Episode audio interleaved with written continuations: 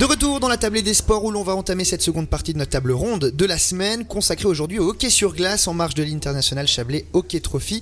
Nos invités, Cédric Borboin, patron de l'événement, Stéphane Blazer, entraîneur national des gardiens U20 et Nicolas Pernaud, joueur de l'équipe de Suisse U20, sont toujours avec nous et bien installés, on l'espère, mais ça a l'air d'être le cas. Parfait, on va, on va continuer cette discussion euh, avec vous, Nicolas Pernaud, euh, principal intéressé évidemment. Cette catégorie U20, on le disait tout à l'heure, c'est un tournant dans une carrière, c'est un petit peu la dernière étape junior. Comment vous vivez euh, cette situation, ce, moment de carrière? Bah, C'est vrai que c'est un tournant, c'est là où on, sait si euh, bah, on a décroché quelque chose pour euh, le futur ou pas. C'est aussi à ce moment-là où on, peut se faire repérer pour n'importe quel club. Donc voilà, c'est vrai que c'est important, cette, catégorie U20. Et puis, et puis voilà. Cédric Bourbon, cette ICHT, c'est un petit peu le tournoi de la transition. On le disait, hein, vous avez conscience des fois, quand vous prenez un petit peu de recul, de vous dire tiens, il y a des joueurs qui sont venus ici et quand ils sont partis d'ici, leur vie a quelque peu ou voire totalement changé? Ouais, alors je dirais pas que c'est à l'ICHT que leur vie a changé, mais euh, je pense qu'on le retrouve, euh, on le retrouve un peu plus avec les U18, comme euh, pour l'année passée, où on a quand même eu 27 joueurs qui ont été draftés en NHL, qui ont participé l'année l'année passée au 18, où là c'est direct, mais c'est pas parce qu'ils étaient à l'ICHT qu'ils ont été draftés euh, quand même euh, juste pas mais ça, ça donne l'importance de, de, notre tournoi sur le sur l'échiquier mondial en, quelque part. Et puis bon euh, comme le disait euh, très bien Nicolas pour pour eux ben, ben les championnats du monde c'est très important. C'est aussi le moyen de se montrer je dirais au niveau mondial à la NHL pour certains qui qui cherchent encore à, éventuellement pouvoir y accéder. Donc oui c'est c'est une belle visibilité et le passage à l'ICHT permet, leur permet à eux de, de, de, pouvoir euh, aller plus loin. Et puis, euh, ben, ça reste aussi un apprentissage, comme là, euh, typiquement, ben, Nicolas, il a eu pas mal d'interviews lors de ce tournoi. C'est un des rares romans, donc pour une fois, c'est c'est les romans qui sont, c'est le roman qui est un petit peu la star, mais mais ça fait partie de son apprentissage aussi de pouvoir ben, répondre à, ces, à toutes ces questions et tout ça. Stéphane Blazer, vous êtes au contact de ces jeunes, évidemment, tous les jours. Euh, ils savent hein, qu'ils jouent un, moment de leur carrière aussi, mine de rien, parce qu'il y a beaucoup de, recruteurs qui viennent observer. Ils jouent leur, euh, leur avenir, c'est sûr, mais ils le jouent où cet avenir En Suisse ou plutôt à l'étranger? Alors ça dépend, moi je pense dans un premier temps, euh, leur avenir ils le jouent en termes en performant. Ça, c'est déjà la première des choses. Hein. Du moment que vous allez performer, vous avez plusieurs portes qui vont s'ouvrir. Donc pour moi, c'est ça qui est le plus important. Ils sont là pour performer, pour livrer la marchandise, comme on dit. Puis après, ben, euh, il y a des voies qui vont s'ouvrir. Pour certains, peut-être différentes d'autres. Peut-être certains auront la possibilité de traverser et d'autres euh, qui traverseront pas, mais qui ne veut pas dire qu'ils n'auront pas des contrats euh, avec des clubs de Liga ou de Swiss League. Donc on va dire, c'est eux qui doivent faire leur propre chemin. Je vous pose cette question car si on, s'intéresse un petit peu à la nouvelle réforme de la National League hein, qui propose euh, de passer de 4 à 6 joueurs étrangers au sein des équipes, c'est un petit peu euh, en quelque sorte une porte qui se ferme pour euh, certains de ces jeunes joueurs qui peuvent imaginer prétendre à une place dans une équipe de National League. Mais avec cette nouvelle réforme, il y a des places de joueurs étrangers qui peuvent venir un petit peu combler ces places-là pour les Suisses. C'est aussi cette vision-là qu'on a? Alors, moi, je parlerai plus particulièrement des gardiens, étant donné que c'est ce, par rapport à ce poste-là. Donc c'est vrai que la nouvelle réforme de passer de 4 étrangers à 6 étrangers, eh ben, ça a amené, euh, on a déjà vu, il y a déjà 5 gardiens étrangers en Liga.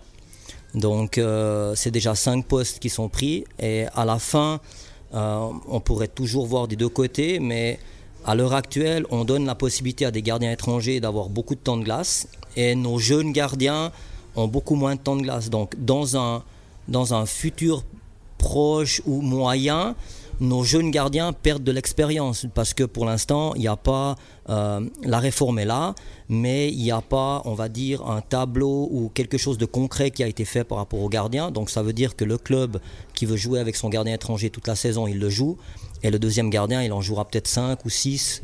Et, voilà, et à la fin, c'est euh, nos équipes nationales qui seront pénalisées dans un futur. Donc je pense que ce serait bien euh, de trouver un compromis du style euh, on peut jouer avec un gardien étranger, mais il ne peut pas jouer plus que 50% des matchs. Ce qui fait que vous êtes obligé, en tant que club, d'avoir un bon numéro 2. Et ce numéro 2 doit jouer un, minimum de matchs qui permet de, de, continuer euh, le processus de son développement. Parce qu'on arrive aussi un petit peu dans une nouvelle ère. On a Genoni, on a Berra, mais ils ne seront pas là encore pendant 5-6 ans. Et nos jeunes qui sont derrière ont besoin de temps de glace pour se développer. Et à l'inverse, on développe les autres gardiens des nations contre qui on va jouer. Donc là, je pense qu'il y a quelque chose à faire et, ça, ça, sera bénéfique pour tout le monde. Nicolas Pernaud, ça vous inquiète cette réforme euh, En tant que joueur, ça parle aussi beaucoup euh, au niveau des joueurs de cette réforme? Bah, C'est sûr que ça fait beaucoup moins de place euh, en National League, mais après, je pense que le quota des joueurs qui sortent des classes suivantes pour, pour jouer en Liga, il est très. voilà, il est pas très grand. Il faut vraiment être très bon pour euh, faire euh, le lien direct. Donc je pense que la Swiss League, euh, bah, comme l'a dit Stéphane, c'est un des meilleurs moyens. Mais après voilà, on n'a pas beaucoup de joueurs en Swiss League jeunes. Moi j'ai de la chance parce que j'ai assez de temps de jeu et puis bah, j'ai évolué en Swiss League cette année. Mais c'est vrai qu'on a beaucoup, en tout cas ici en U20, qui, qui restent en U20 parce qu'ils n'ont pas forcément les liens ou les contacts. Et puis les équipes bah, le veulent pas forcément. Quoi. Mhm. Cédric Bourbon, on parlait aussi des, recruteurs. Euh, ça fait aussi un petit peu le lien, hein, parce que les recruteurs, c'est aussi ceux qui vont venir ben voilà, observer depuis les tribunes. Euh, on parlait des, des recruteurs l'an dernier, U18, c'était une toute autre forme de, recrutement. Cette année, U20, euh, on n'aura pas les mêmes personnes dans, la, dans les tribunes. Non, c'est certain. On aura... Bon, déjà, on n'a pas les noms et on ne sait pas qui sont les scouts qui viennent.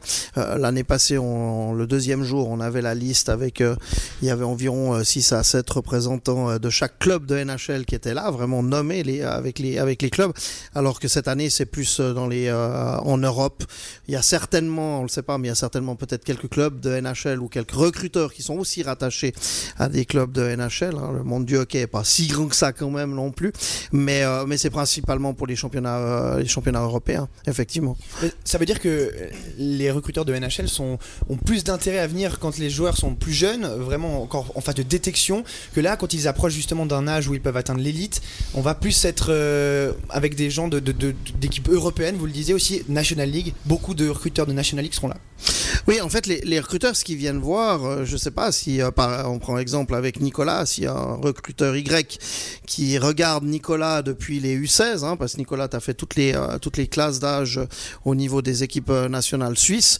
eux, ce qu'ils viennent regarder, c'est comment le joueur il a évolué, mais ils vont pas aller le regarder forcément à Sierre ou bien au Lausanne Club, le fait de venir à notre tournoi, il peut le voir évoluer avec euh, avec le même niveau, avec le même âge euh, que lui et voir quel euh, bah, comment se situe. Et où il se situe exactement. C'est surtout ça qu'ils viennent voir et, c'est un des derniers moments avant que bah, il soit en club, il soit ancré. Hein, comme on l'a dit, c'est pas encore tout à fait des contrats pro, donc il y a des portes qui sont qui sont ouvertes.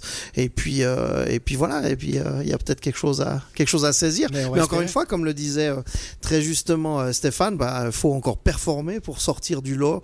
Euh, mais, mais je crois que les recruteurs, ils viennent, ils ont 4-5 euh, joueurs euh, qui, suivent et ils veulent voir ces joueurs-là. Des fois, il y en a un qui, qui sort du lot que personne s'y attendait, mais c'est relativement rare par rapport à ça. Et puis pour sortir du lot, Stéphane Blazer, justement, vous êtes entraîneur des gardiens U20 aussi, du côté du LHC, du côté de l'équipe nationale qu'est-ce qui fait qu'un joueur sort du lot aussi Qu'est-ce qui fait qu'il va justement passer de, U20 à l'élite euh, plus facilement alors bon, pour les gardiens, le processus il est, il est quand même beaucoup plus complexe hein, parce que euh, par rapport au temps de glace, euh, au nombre de matchs qu'on joue, aux expériences, le processus d'un gardien pour arriver à maturité, on va dire que les gardiens qui arrivent à maturité, c'est plutôt à l'âge de 25-26 ans. Un joueur arrivera à maturité un petit peu plus vite qu'un gardien. Après, le processus pour qu'un gardien sorte, eh ben, c'est sûr qu'il doit déjà être un, il doit déjà être bon dans son club, dans, dans la catégorie qu'il joue.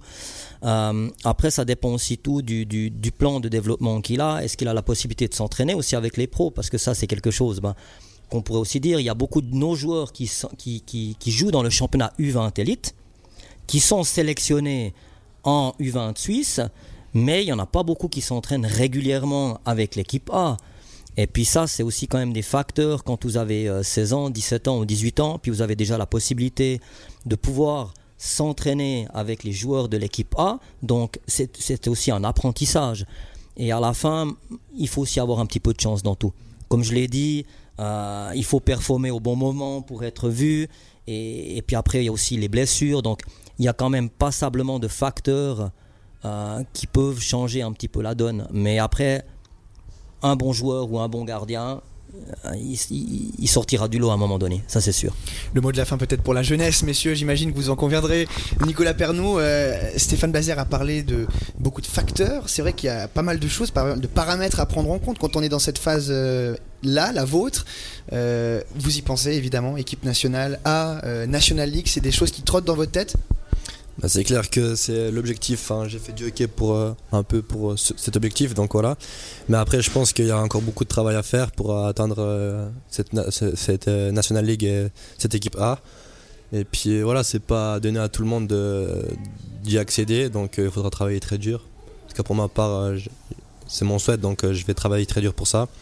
Et puis voilà, c'est pas pas facile, mais mais si tu travailles et tu tu donnes tout, bah je pense que tu peux y, tu peux y accéder. Qu'est-ce qui vous, quel axe de travail vous avez actuellement? Qu'est-ce qui vous, vous pourriez améliorer pour euh, qui, qui, vous satisfait pas encore actuellement? Euh, Je pense ma, ma finition. Je pourrais, je pourrais marquer beaucoup plus de goals. Mais euh, voilà, c'est un truc que je dois travailler. On va vous en souhaiter plein de goals, en tout cas, Nicolas Pernou, euh, Cédric Bourbon et Stéphane Blazer. Je vais vous profiter pour vous remercier aussi d'avoir mm. participé à cette émission.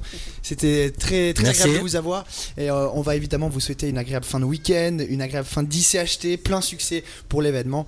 Et, et puis, je vous propose aussi pour nos auditeurs et nos auditrices de pouvoir retrouver cette discussion en tout temps sur notre site internet radiochablais.ch en podcast. Voilà, c'est ici que se termine cette table ronde, mais aussi cette tablée des sports.